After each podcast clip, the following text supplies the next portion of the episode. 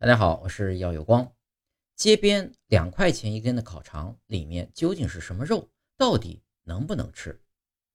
有很多人啊，看到街边两块钱一根的烤肠呢，都是逢见必买的，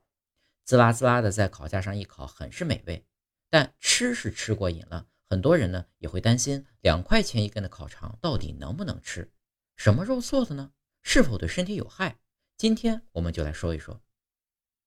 火腿肠、烤肠等素食肉类制品是人类早期为最大利用食物资源为目的制作的原始灌肠类肉制品演变而来的。最初呢，人们把同体全牛或全猪分出一简单烹饪的可食部分后，把一道产生的各类零碎肉、脂肪和其他副产品切碎，加入食盐，灌入动物的肠或胃，制成香肠。后来呢，为了延长保存期，也会采用发酵、风干、熏煮和烟熏等方式。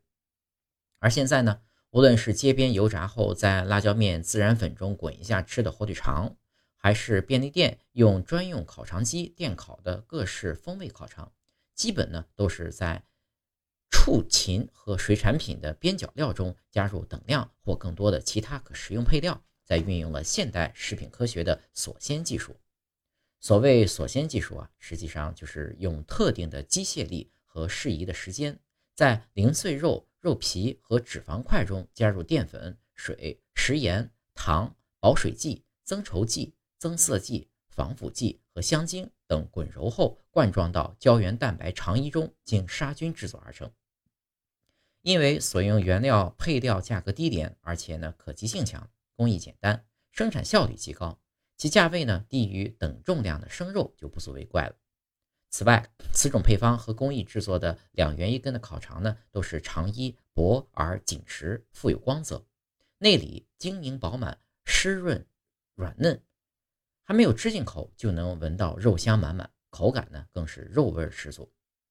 那么两块钱一根的烤肠能不能吃呢？很多人在疑惑两块钱一根的烤肠是否货真价实的同时呢？还有更多的人是恐惧烤肠配料中添加剂对人体的危害。实际上，因为有添加剂的存在，在很大程度上，人类避免了其他对身体产生更大毒害作用的风险。比如，烤肠中作为增色剂的亚硝酸盐，其实呢也有杀灭污染肉制品的肉毒杆菌，预防有致命毒性的肉毒毒素产生的作用。此外呢，每种添加剂的量也是严格控制。出售烤肠的便利店呢，有完善的锁证制度，并从正规渠道进进货。偶尔吃几根啊，不用被烤肠添加剂对身体的危害而困扰。然而，如果一次吃掉的两根脆皮烤肠，钠的摄入量已相当于一个成年人一天所需摄入量的近百分之五十，而脂肪的摄入量呢，竟然达到了每日需要量的百分之八十。由此看来，从营养学的角度分析，烤肠虽然蛋白质含量不低。但因其钠含量和脂肪含量过高，不属于食物多样化而推荐的食物种类，也不宜列入幼儿园和中小学集体供餐的食谱中。注意，常吃烤肠可能会提高肥胖症和高血压的致病风险。那么，自己买烤肠如何进行挑选呢？烤肠具有美味、携带便利、容易保存、加工简单的优点，适合作为偶尔在工作和学习场所的临时聚餐。露营、野餐、长途驾车旅行的必备食品之一，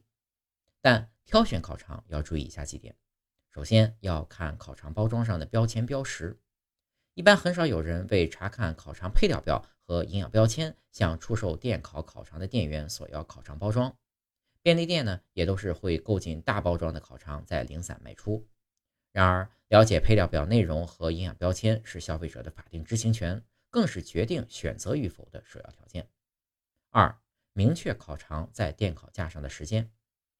一般情况下，烤肠出售者难免保证烤肠现烤现卖。如果烤肠打开包装后放置在烤架上的时间超过几个小时，可能存在烤肠被环境中的有害微生物和其他物质污染的风险，严重呢会引发食物中毒。三、注意观察电烤肠机卫生状况。电烤肠机如果不经常定时清洗，可能呢会存在油脂反复加热后产生三四苯苯并芘丙烯酰胺等致癌和反式脂肪酸，极有可能污染烤肠的情况。